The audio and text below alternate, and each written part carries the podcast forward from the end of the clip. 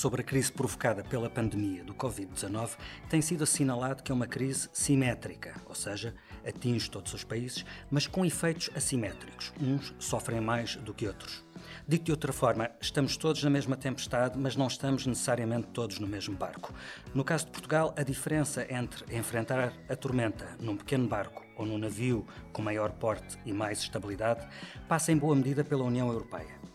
A resposta da União à maior crise das nossas vidas será uma bazuca, como defende António Costa, ou não passará de uma fisga? Ou será qualquer coisa pelo meio? O que é que temos entre uma bazuca e uma fisga? Talvez não haja ninguém melhor para responder do que Augusto Santos Silva, o Ministro dos Negócios Estrangeiros, que já foi Ministro da Defesa Nacional.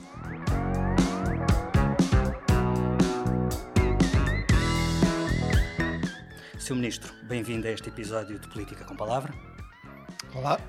Augusto Santos Silva tem 63 anos, três filhos e três netos. É professor universitário, licenciado em História e doutorado em Sociologia e desde 1999 fez parte de todos os executivos do PS. Em cinco governos já ocupou cinco pastas ministeriais diferentes: Educação, Cultura, Assuntos Parlamentares, Defesa, Negócios Estrangeiros será um dos políticos mais polivalentes no ativo, mas a sua versatilidade não se limita à política. Um dos últimos projetos de investigação em que esteve envolvido como sociólogo foi sobre o punk. Será que este é o pormenor mais inesperado que vamos encontrar na sua biografia?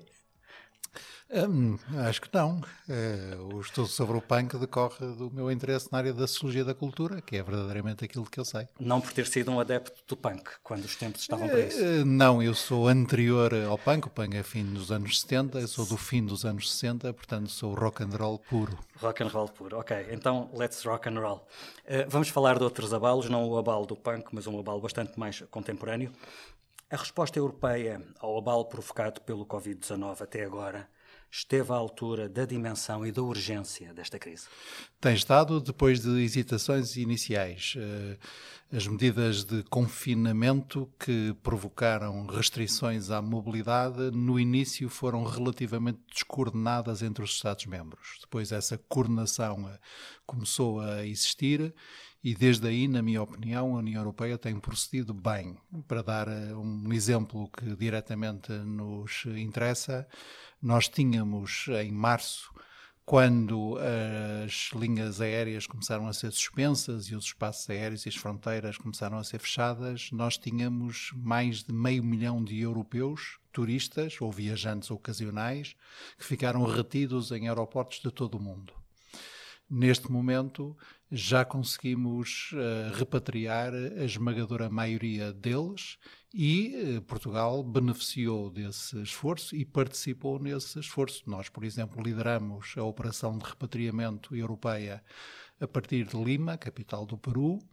Uh, participamos também em operações europeias em muitos outros países e neste momento dos cidadãos portugueses que nos pediram apoio Uh, uns 5.400 já têm a sua situação uh, resolvida. Foi mesmo um esforço conjunto. Foi um, um esforço conjunto, uma coordenação de equipa. Uhum. E o mesmo estamos a fazer agora na outra fase muito importante, que é no âmbito da cooperação europeia, designadamente com a África, apoiar os nossos países parceiros no combate à pandemia.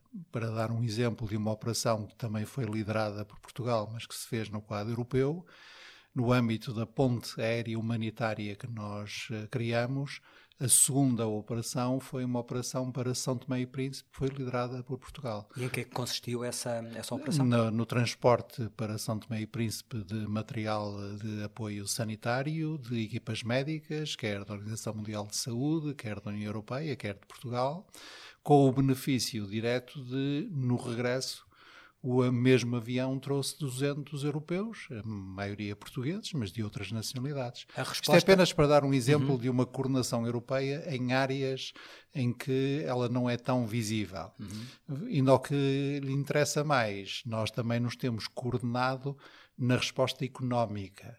A comparação é muito simples. Na, na crise das dívidas soberanas, a Europa demorou dois anos a reagir.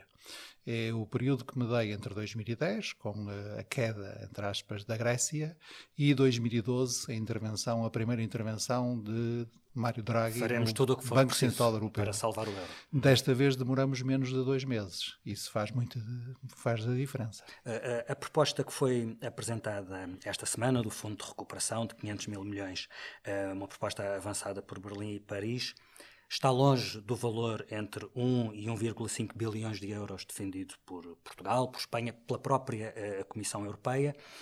Mas o que lhe pergunto é que, quando olha para esta proposta, valoriza sobretudo o valor que está em cima da mesa ou o facto dela ter surgido e ter como um dos proponentes a Alemanha e o, e o, e o facto histórico que isso significa? Valoriza as duas coisas e uma terceira o valor que está em cima da mesa, o facto de já ter o apoio da Alemanha, porque é isso que significa, e em uh, terceiro lugar, o facto de, na proposta franco-alemã, os 500 mil milhões de euros subirem a forma não de empréstimos penalizando as dívidas nacionais, mas de subsídios, mas subsídios. canalizados através do orçamento plurianual. Então vamos olhar para cada uma Sim, dessas vamos coisas. Vamos entrar na parte mais difícil da nossa entrevista, do ponto de vista técnico, mas eu vou tentar explicar de forma a que as pessoas compreendam. Exatamente, vamos tentar não aborrecer ninguém e pelo contrário Primeiro, quanto ao valor. as coisas. O valor, isto é, isto é a bazuca ou é a fisga? A fisga não é de certeza, não é também a bazuca. Eh, mas, mas caminhamos para isso. Se eh, esta proposta vencer, estaremos perto. Eh, como disse com graça o nosso Mário Centeno, nós precisamos de um valor que tenha um algarismo e depois à direita desse algarismo 12 zeros. Isto falta é, um. estamos a falar na ordem do bilhão. Portanto, aqui falta um zero neste, não, não, nesta proposta. Já está. Vai Porque, juntar os outros programas. Claro, uhum. nós precisamos do conjunto, do poder de fogo, digamos assim, uh, e, portanto, neste momento já temos, se essa proposta tiver vencimento, uh, um bilhão e uh, 40, mil, 40 milhões de euros. Uhum. Porque o Eurogrupo já tinha chegado a acordo sobre um pacote de 540 mil milhões de euros, mais 500 mil milhões de euros, como diria António Guterres, é fazer as é contas. fazer as contas. Mas já, já ultrapassa uh, o bilhão, o milhão de milhão. Contudo, a Comissão Europeia ainda, ainda há dias disse, reagindo à proposta alemã, que ela era muito boa, mas o vice-presidente encarregado dos assuntos económicos e monetários disse que, mesmo assim, o objetivo continuava a ser poder chegar a, a um bilhão e meio. Portanto, ainda faltam 460 mil milhões de euros. Passo a passo. Porquê? Porque, para além dos eh, apoios às empresas e aos Estados já acertados no Eurogrupo e para além destes subsídios, ainda há espaço para a criação de, isso sim, instrumentos financeiros na ordem dos empréstimos. Uhum. Portanto, nós estamos a construir eh, um muro com tijolos, mas o muro vai ficando cada vez mais alto. A imagem não é boa porque o muro separa, nós estamos a construir uma ponte e a ponte vai, começando a ficar mais extensa. Uh, olhando para os outros aspectos de que falou, um, ehm, o facto de um dos proponentes desta ser iniciativa Alemanha. ser a Alemanha uh, é algo é a diferença surpreendeu entre dia e noite. É a diferença entre dia e noite. Não surpreendeu? surpreendeu? Não, não surpreendeu. Por duas razões. Em primeiro lugar, porque eu julgo conhecer bem a chanceler, Angela Merkel, já conheço uh, dos governos Sócrates em Portugal e, portanto, da nossa anterior crise, e sou testemunha pessoal e direta de que a chanceler sempre compreendeu bem uh, os problemas de Portugal e de outros países europeus e sempre foi e é uma europeísta convicta. Na minha opinião, errou no atraso com que reagiu à primeira crise na Grécia, mas uh, isso não uh, retira a sua qualidade de uma europeísta convicta. E, e, e, terá, e terá, ela está de saída, como sabemos. Ela terá ainda força. Bom, estava de saída. É, okay. Tem toda a razão. Ela estava de saída, veremos se isso se confirma ela terá ainda a força política que teve noutros tempos para que a sua palavra seja decisiva? Uh, vamos ver. Eh, o que acontece é que neste momento há uma larguíssima maioria no Conselho Europeu que é a favor de uma intervenção europeia conjunta para responder a esta crise que é de uma dimensão brutal à escala da Europa.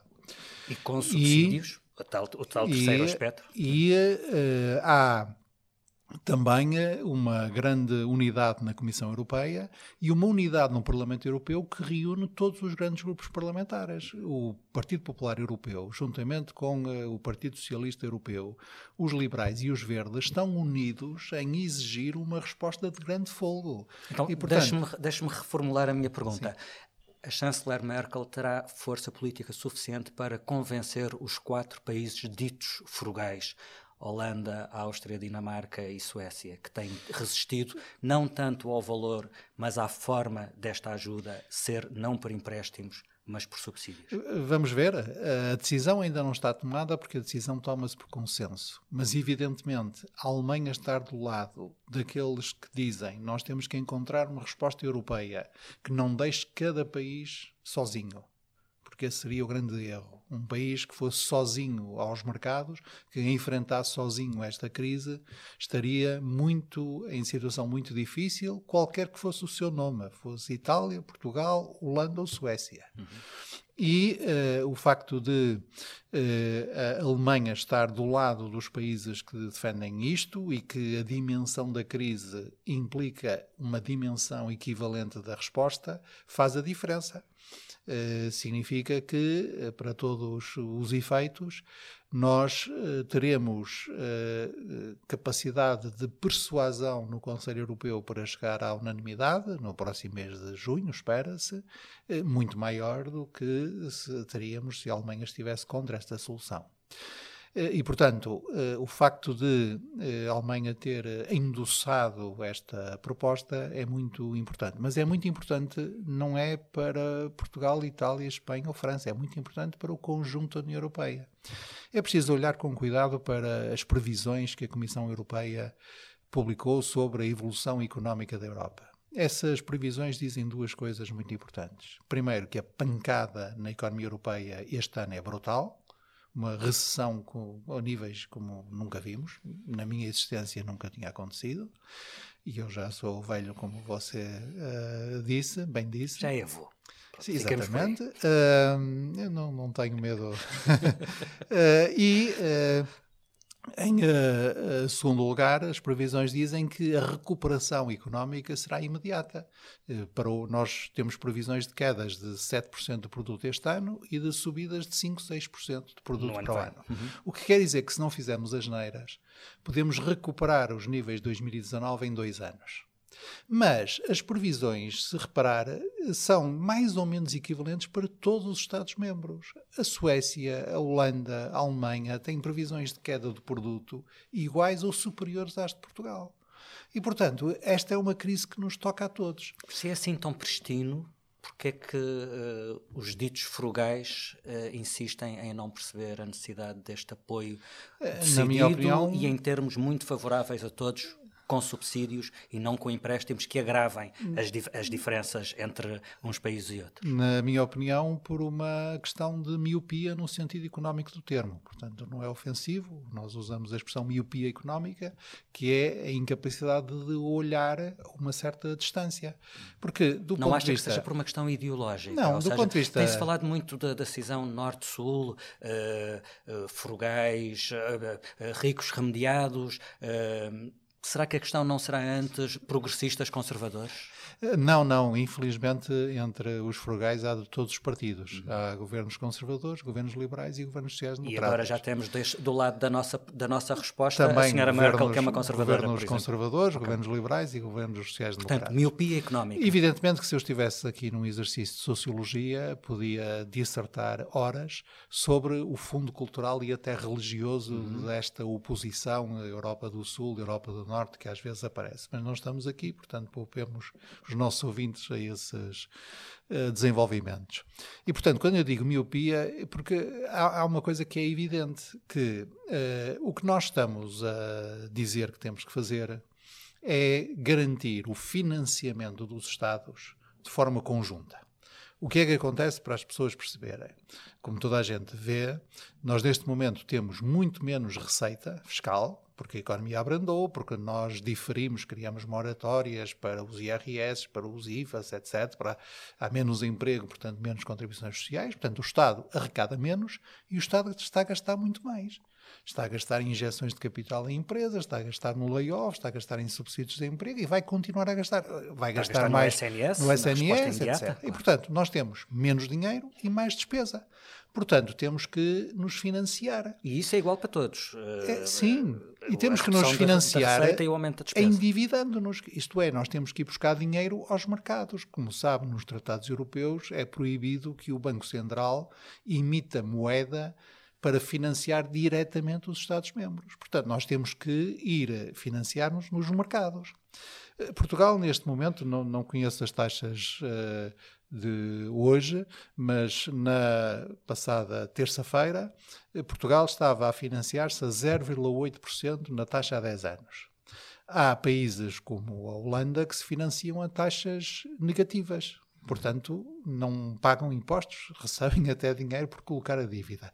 A miopia está em eh, achar que esse é o critério essencial, o critério da taxa do dia. E, portanto, como, como esses países, quando se financiam em conjunto com os outros, vão pagar um bocadinho mais. Mas esse bocadinho mais que paga, eh, na minha opinião, dá um benefício enorme e é por isso que nós temos que deixar de ser míopes. O que é que está aqui em cima da mesa? Do ponto de vista do financiamento, é nós dizemos assim: em vez de Portugal ir sozinho ao mercado, em vez da Itália ir sozinho ao mercado, em vez da Dinamarca ir sozinho ao mercado, ficam muito mais sensíveis, por exemplo, a ataques especulativos. Vamos todos em conjunto ao mercado. A União Europeia vai levantar em nosso nome 500 mil milhões de euros para o Fundo de Recuperação, como já está a levantar 100 mil milhões de euros para o Programa de Apoio ao Emprego. Uhum, e, portanto, somos nós todos, os 27, que estamos atrás da Comissão Europeia, que nos representa a todos, e estamos todos a ir em conjunto ao mercado. Iremos ao mercado a taxas, imagino que, se não negativas, muito próximo de zero. E podemos ir ao mercado com maturidades longas, isto é, teremos muito tempo para devolver o dinheiro. E na proposta franco-alemã, até devolveremos o dinheiro também em conjunto. Isto é, será o nosso orçamento comunitário, o tal quadro financeiro plurianual, que daqui a sete anos começará a pagar. Isto dá uma vantagem enorme no que diz respeito a levantar o dinheiro. Depois desse dinheiro levantado, o que é que nós fazemos aos 500 mil milhões de euros? A proposta dos uh, alemães e dos franceses é que esse dinheiro seja distribuído de modo a apoiar as regiões e os setores que mais apanharam com esta pancada da crise económica, e de acordo com eh, a estratégia que nós todos já definimos em conjunto para a Europa: transição digital, transição climática e, sobretudo, reindustrializar a Europa. Nós temos este objetivo que é grande, que decorre da grande lição desta crise. Não podemos estar dependentes de uma coisa que está situada a 10 mil quilómetros de distância e cujo, cuja cadeia até institucional nós não controlamos para coisas tão simples como máscaras para as pessoas se protegerem, como Cortar. reagentes para os testes. Cortar estas cadeias de valor e, globais portanto, em que ficamos não só, não só cadeias de valor muito longas, como muito dependentes de um fornecedor só. Sim, não diria cortar, mas diria, diria aproximá-las mais, uhum. aproximá-las mais de nós. Eh, porque nós agora, e esse é o projeto europeu, não raciocinamos país a país. Nós somos 450 milhões de pessoas, somos a União Europeia. Portanto, a mim pouco me importa que os reagentes sejam produzidos em Itália, estou a imaginar, e que as zaragatoas sejam produzidas no Val do Ave. Isso é, para mim, é um mercado interno. Convenha Agora, que não venha tudo da China, necessariamente. Que nós não fiquemos ultra dependentes de cadeias total, muito longínquas. Deixe-me só colocar-lhe eh, uma última questão sobre, esta, sobre esta, este assunto da, da, da, resposta económica europeia. Há quem veja nesta proposta franco-alemã o momento Hamilton da União Europeia, seja, fazendo uma, uma, uma comparação com o Alexander Hamilton, uhum. o secretário do Tesouro, que depois da Guerra Civil Americana conseguiu aprofundar a União e, e, no fundo, desenhar os Estados Unidos como eles são hoje. Concorda com esta leitura? Uh, esta, não posso concordar metáfora? por razões diplomáticas. Isto é, é diplomaticamente incorreto? Eh, sim, eh, Portugal é muito uh, chamado uh, a jogo quando se trata de construir compromissos. Uh, se eu lhe disser o que é público dos contactos do Primeiro-Ministro nos últimos dias, só o que é público, uh, falou-lhe a chanceler alemã, a Presidente da Comissão Europeia, o Presidente de França. E porquê que querem saber a nossa opinião e pedem a nossa ação? Porque Portugal entra nesta questão sem linhas vermelhas. E Portugal entra nesta questão fazendo a questão de entender todos os pontos de vista. Uh, na Alemanha, na Holanda, na Suécia, na Dinamarca, nós não podemos falar de Eurobonds. A ideia de que há uma dívida conjunta da União Europeia, que passa a haver um tesouro conjunto, que a União Europeia passa a ser, do ponto de vista fiscal e orçamental, uh, uma réplica dos Estados Unidos, não é aceitável nos parlamentos desses países. E, portanto, nós não falamos. Ao mesmo tempo, os alemães, os suecos, os dinamarqueses, os holandeses percebem, ou nós esforçamos para que eles percebam, que a ideia de que vem aí mais um pacote de ajuda sob a forma de um novo programa de resgate é inaceitável no Parlamento Português, ou nas Cortes Espanholas, ou no Congresso Italiano, ou no Congresso, na Assembleia Nacional Francesa. E, portanto, deixemos o que impede consenso e concentremos-nos sobre o que impede o consenso. Ainda na passada segunda-feira eu tive uma, uma reunião de uma hora por eh, telefone com o meu colega holandês. E todo o argumento, o meu argumento foi: Steph, é o nome dele, tu tens que compreender que nós estamos a favorecer a Holanda. Os Países Baixos são dos países que mais beneficiam do mercado interno. Quanto mais forte for o mercado interno, quanto menos houver crise, fragmentação ou mesmo saída de alguém, mais forte é, é, são os Países e Baixos, que é um país, uma economia aberta. E ele compreende. E o eleitorado dele ele, compreenderá? Pois, há essa dificuldade. Muito bem. Ele me põe e eu digo, pois, temos que nos compreender mutuamente. Portanto, temos que ter, naquilo que se chama na diplomacia, uma zona de aterragem. Isto é, temos que eh, convergir para um espaço comum. A proposta franco-alemã é um belo espaço comum, como é, como será a proposta da Comissão Europeia. Imagino que o, que, o, que o, nível de exigência diplomático neste, por estes dias seja, seja altíssimo, não só no plano multilateral, mas também bilateral. De, Deixe-me colocar-lhe, desse ponto de vista, uma questão. A, a, articulação entre Portugal e Espanha sobre, sobre fronteiras. A decisão de repor as fronteiras foi articulada entre os dois primeiros ministros uh, até 15 de junho, julgo que é o que está uh, uh, combinado, mas depois a Espanha decidiu unilateralmente um, uma regra de quarentena obrigatória para quem atravessa as fronteiras espanholas e, no fundo, isso significa que Portugal fica isolado da Europa para quem venha, para quem venha por terra. Eh, como é que o governo português encara esta, esta atitude? Hum, nós não gostamos uh, de que a decisão de, de, impor uma quarentena não tenha sido previamente comunicada a Portugal. Nem nós, nem a França, os dois países que fazem fronteiras uhum. terrestres com a, a Espanha, se esquecermos Andorra. Uh, mas, salvo esse, digamos, percalço a coordenação tem sido uh, perfeita. Uh, eu chamo a atenção para que nós, neste momento, temos as fronteiras terrestres reduzidas a nove pontos de passagem pelas quais podem passar trabalhadores transfronteiriços, residentes em qualquer um dos países, uhum. profissionais de saúde e outros uh, similares, e, evidentemente, as mercadorias. Uhum. Uh, e fizemos, fizemos isso de mútuo acordo. Para quê? Para evitar uh, a propagação do vírus. É uma razão de ordem sanitária. Ao mesmo tempo, nós temos neste momento o nosso espaço aéreo aberto a toda a União Europeia, e mais aos países de língua portuguesa, ao Brasil, à Venezuela, à África do Sul e aos Estados Unidos e ao Reino Unido, isto é, os países com mais. Onde há muita diáspora portuguesa. Exatamente. Uhum. Eh, com duas exceções, a Itália e a Espanha, por razões também articuladas com a Espanha e a Itália, do interesse, começa por ser logo do interesse Itália. A Itália já comunicou que a partir de 3 de junho abrirá o seu espaço aéreo, portanto, em junho espero que as coisas estejam normalizadas. E Espanha, que prorrogou o seu estado, lá se chama de alarme, quando, mas já entrou também em fases de desconfinamento e diz que fará o desconfinamento em quatro fases até ao fim de junho, também certamente há de regularizar a sua situação. A perspectiva que temos continua a ser a da reabertura de fronteiras, não antes de 15 de junho? A perspectiva que nós temos é que em, eh, a partir de meados de junho o espaço aéreo europeu esteja ele todo, todo aberto e, portanto, haja voos regulares entre os diferentes países do espaço europeu e do espaço Schengen. E, no que diz respeito às uh, fronteiras uh, terrestres, o que nós temos é uma gestão cuidadosa dos fluxos de mobilidade, porque a mobilidade continua a ter que ser muito contida. Com, e estamos a trabalhar com Espanha e com a França para assegurar aquele que é o nosso objetivo essencial. Portanto, para além do trânsito de mercadorias e dos residentes, assegurar que os imigrantes, os imigrantes portugueses, que, que não são residentes uhum. em Portugal, né? são residentes no estrangeiro, mas querem vir de férias a Portugal, têm corredores de passagem Uh, em Espanha. E neste momento têm-nos garantidos sem quarentena obrigatória? Uh, neste momento, uh, sim, porque quer na, agora na renovação que se fez das restrições, acrescentou-se uma nova exceção, que é a reunião familiar, portanto, pessoas que venham para Portugal ou de Portugal para a Espanha para se reunir às respectivas famílias, portanto, isso já está na lei.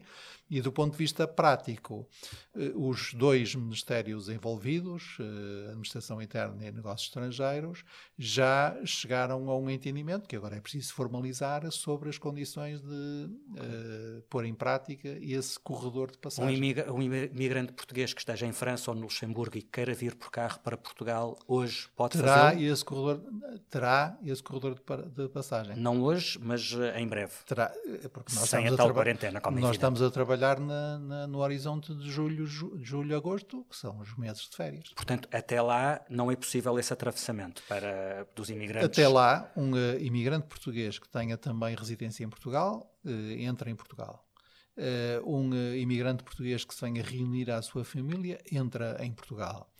Quanto, e portanto a questão essencial aqui não é na fronteira entre Espanha e Portugal, é mas na fronteira entre França, e Espanha. E, portanto, estamos a, a trabalhar nisso. Ainda na passada terça-feira, o presidente Macron garantiu ao primeiro-ministro português que portugueses regressando de Espanha para a França não seriam objeto de quarentena. Uhum.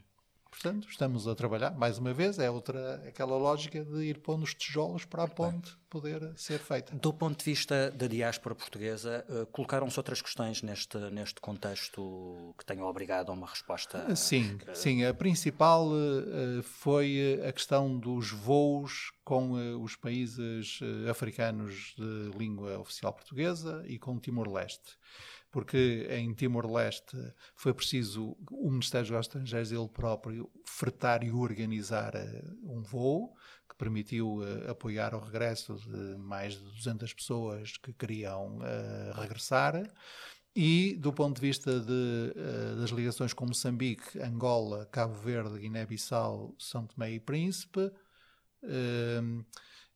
as autoridades destes países têm sido absolutamente impecáveis porque, tendo a maior parte destes países fechado o seu espaço aéreo, têm dado as autorizações excepcionais para que possam ser realizados voos, e já mais de uma dezena de voos foram realizados, seja comerciais, seja frutados por empresas, seja frutados pelo Ministério dos Estrangeiros.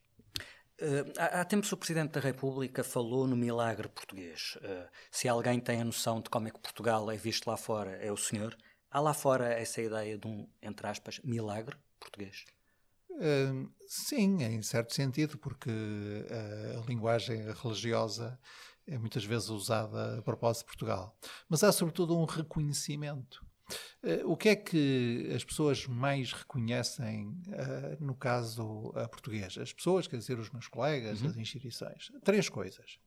Em primeiro lugar, a disciplina dos portugueses, a disciplina das pessoas, a forma como as pessoas assumiram regras e uh, invejam sempre muito, invejam no bom sentido, invejam sempre muito uh, o facto de nós não termos uh, assumido imposições legalmente imperativas, porque essas, o crime de desobediência existia apenas no caso dos uh, doentes ou confinados uh, com quarentena obrigatória, com quarentena obrigatória que desobedecessem e esse, várias dezenas de pessoas foram reencaminhados pela GNR para, sua, para as suas casas. Mas não a generalidade da população. Foram presos, não uhum. foram para o tribunal. Mas a generalidade das outras normas eram normas de natureza cívica e pedagógica. Portanto, invejam isso, a disciplina dos portugueses. Invejam depois a nossa capacidade de reação rápida e eu sou o primeiro a dizer, também tivemos sorte, porque eh, como fomos atingidos depois da Itália e de Espanha, pudemos eh, retirar as lições a tempo. E a terceira coisa que invejam é a unidade eh, nacional em torno disto. Quando eu explico que um decreto para o estado de emergência é um decreto do presidente, mas o presidente só pode eh, publicá-lo, depois de consultado o governo e depois do Parlamento o ter aprovado e que a aprovação foi feita por mais de 90% dos deputados, as pessoas param e dizem. Uhum. E que o líder da oposição uh, manifestou o seu apoio, que o governo e o Presidente da República vêm dar as políticas diferentes e estão concertados a 100%, hum. que a Igreja Católica não colocou nenhum problema, que as centrais sindicais não colocaram nenhum problema.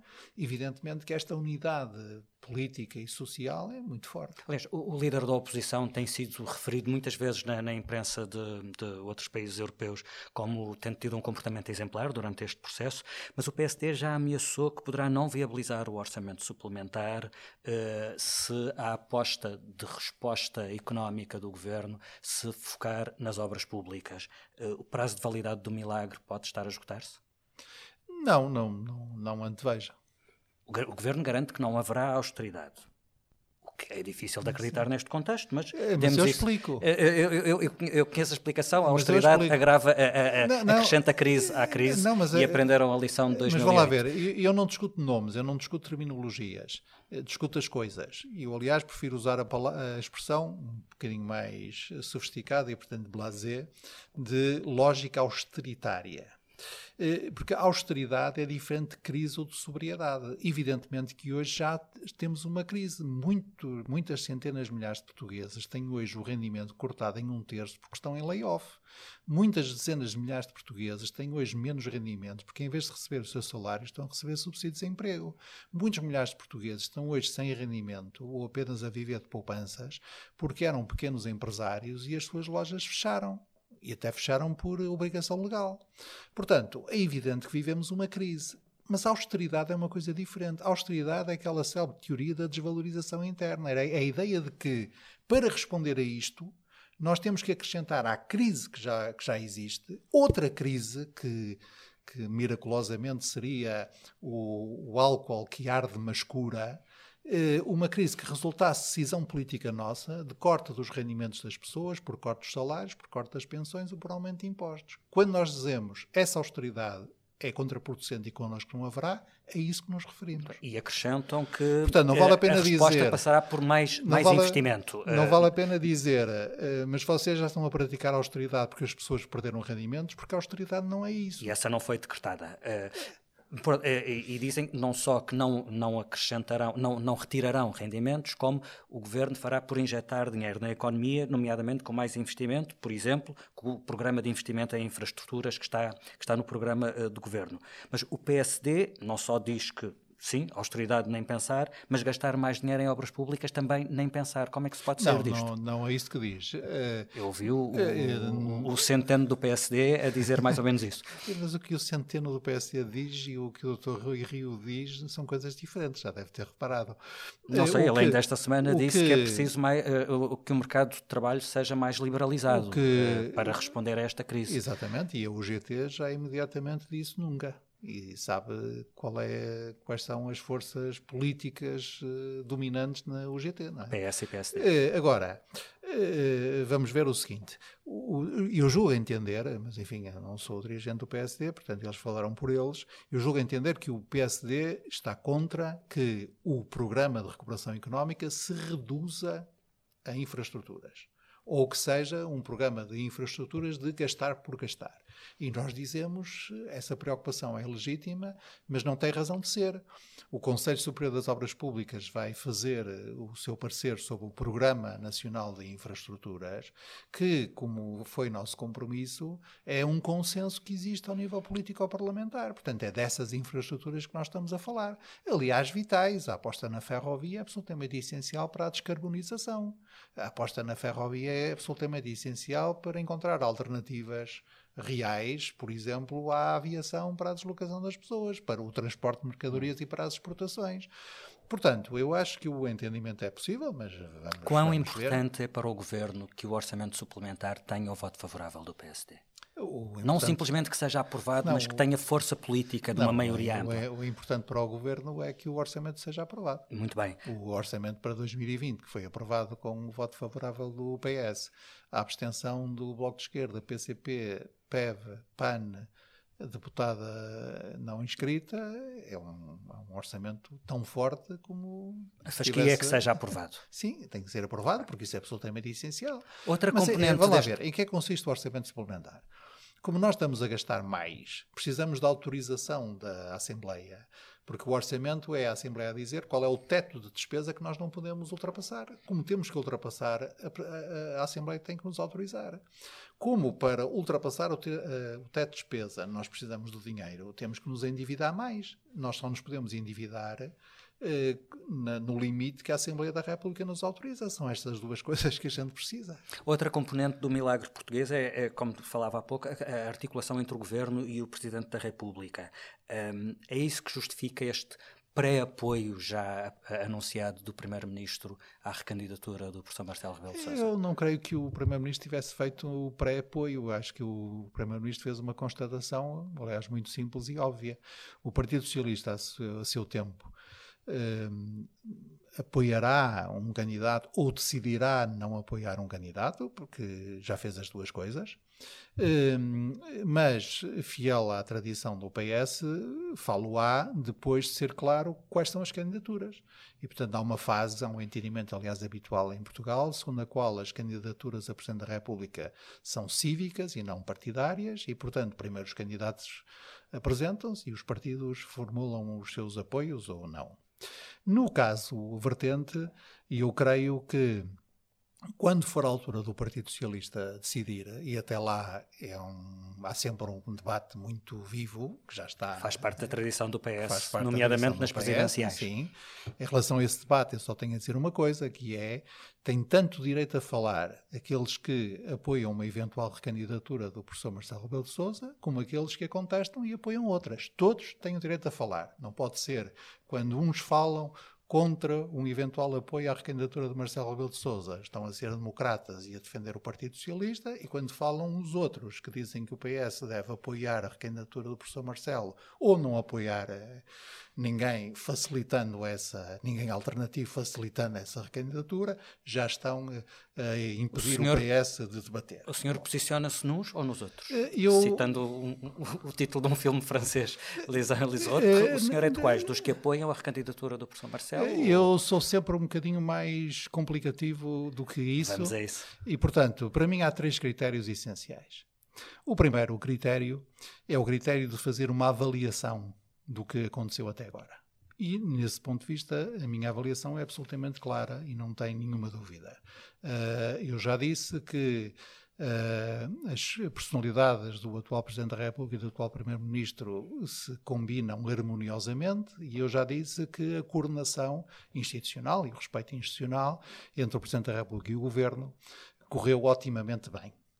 E, portanto, a minha avaliação não oferece dúvidas sobre isso e acho que o país ganhou com isso e acho que o país, nos próximos tempos, precisa que, uma, de que essa articulação harmoniosa entre a Presidência da República, o Parlamento e o Governo continue. Não tenho nenhuma dúvida.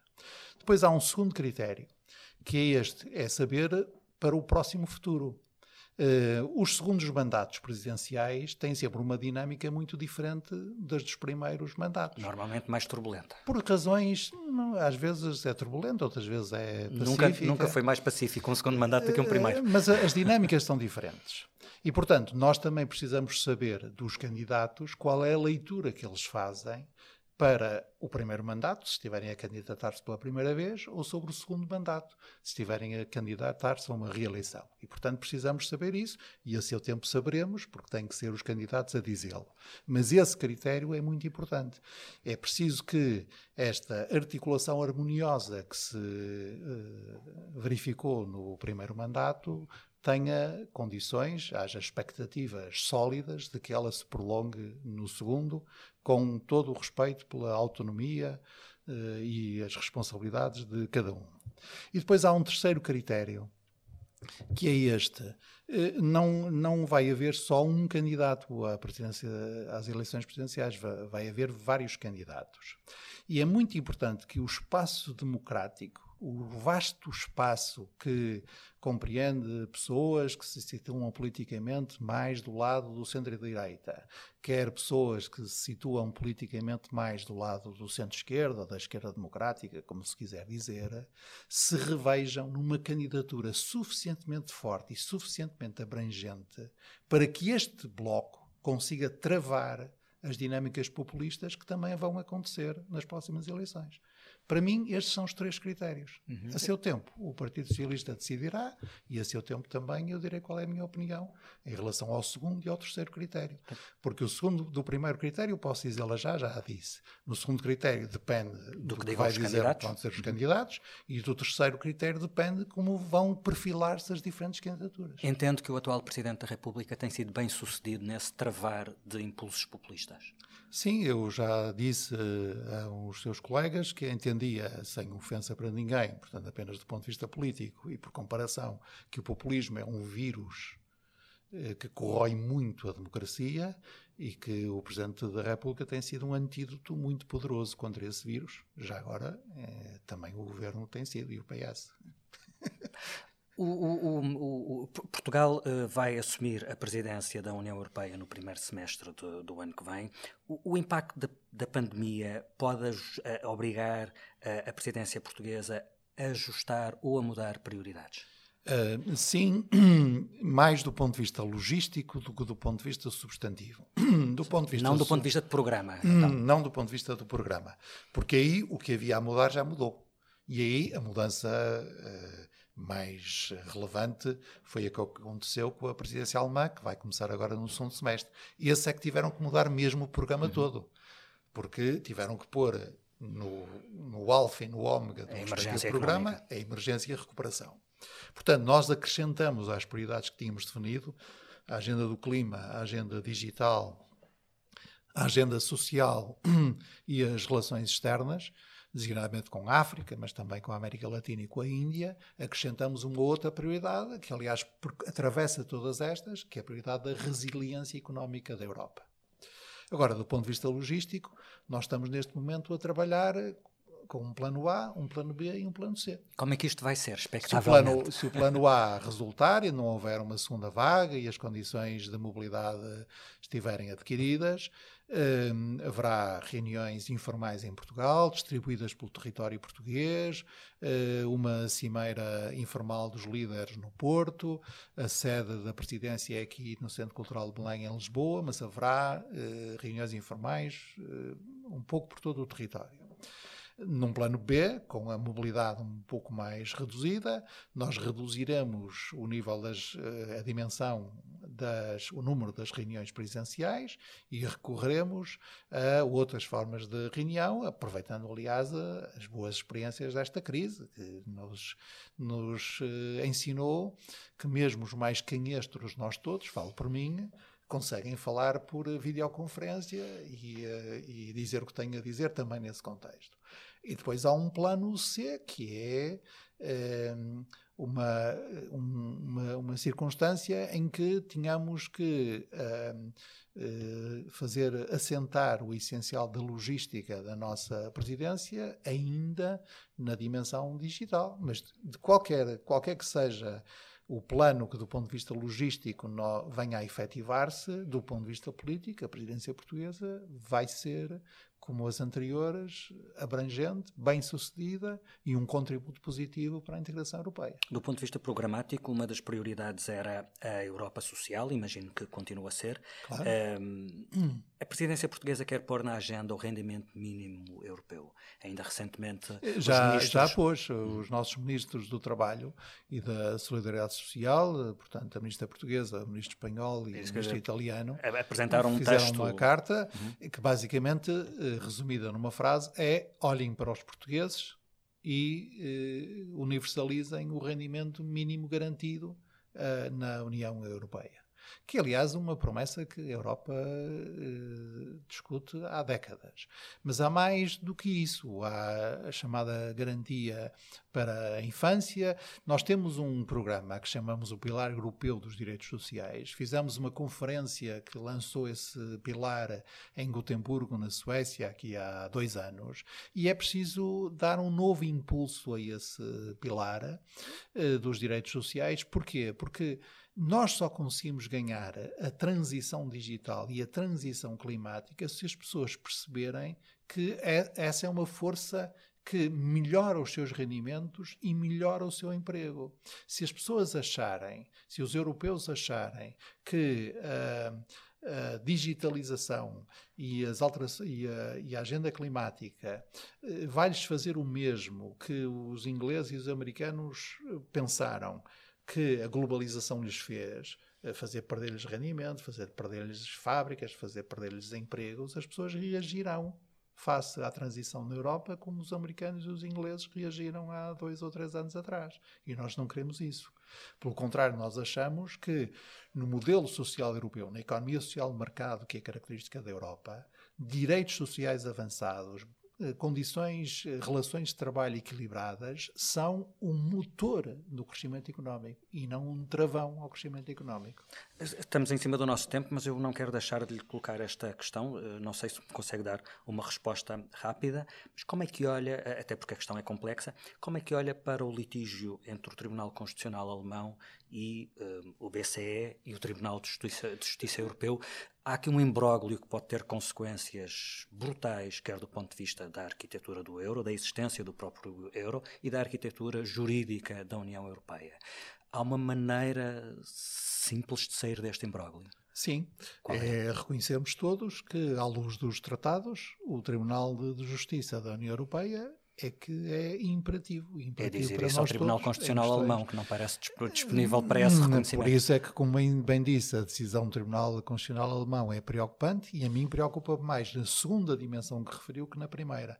Porque em relação ao euro e ao Banco Central Europeu, eh, nós eh, chegaremos lá nem que seja pelaquela decisão, pelaquela resposta da senhora Lagarde a dizer, e peço imensa desculpa, mas o Banco Central Europeu é independente e, portanto, o único órgão a que responde é o Tribunal Europeu de Justiça.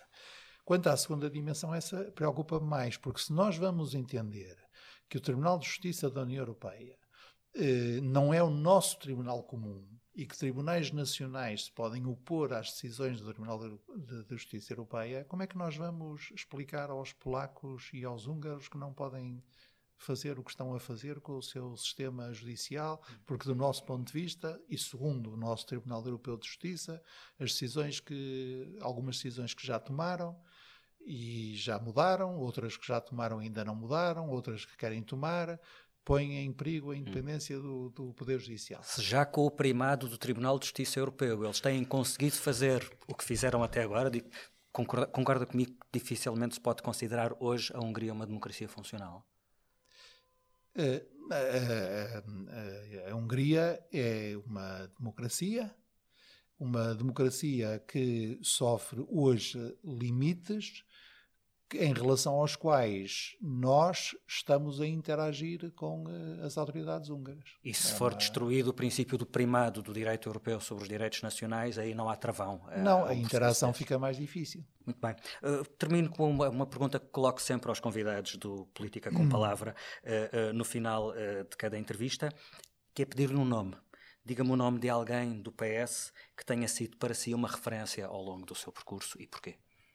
Uh, a resposta é muito simples, imagino que seja uma resposta sempre, muitas vezes repetida quando faz essa pergunta. Para mim, uh, indubitavelmente é Mário Soares. Agora, isso as é razões fácil. é que podem ser singulares. Ah, ok, vamos a isso. Porque, do ponto de vista político, eu discuti com o Mário Soares durante 12 anos. Até que, uh, ao fim de 12 anos, disse: Pois você é que tem razão, portanto, vamos a isto. O que é que isto quer dizer? Eh, a minha formação política na adolescência fez-se na então eh, extrema-esquerda portuguesa, no esquerdismo estudantil, o que quer dizer que em 74, 75, 76, Mário Soares para mim era um travão eh, ao processo revolucionário. Estivemos a discutir politicamente muito tempo. Eu voto no Partido Socialista para eleições legislativas desde 1979, mas foi só em 86, nas eleições presidenciais. Na primeira volta apoiei a engenheira Maria de Lourdes Pintazilo e, como muitos dos meus companheiros de então, na segunda volta apoiei com todo o gosto o Dr. Mário Soares e essa eleição presidencial de 85-86 foi aquela que fechou o ciclo do diálogo que foi bastante tenso entre aqueles que entendiam, como eu, fazer parte de uma esquerda democrática revolucionária e aqueles como o Dr. Mário Soares que diziam que a esquerda democrática, por ser democrática, não podia ser revolucionária e tinha que ser reformista. E no Ele fim ganhou, ganhou Mário Soares. Sim. Muito bem, ficamos por aqui. Agradeço a disponibilidade a Augusto Santos Silva. Política com Palavra volta na próxima quinta-feira com outro entrevistado. Até lá.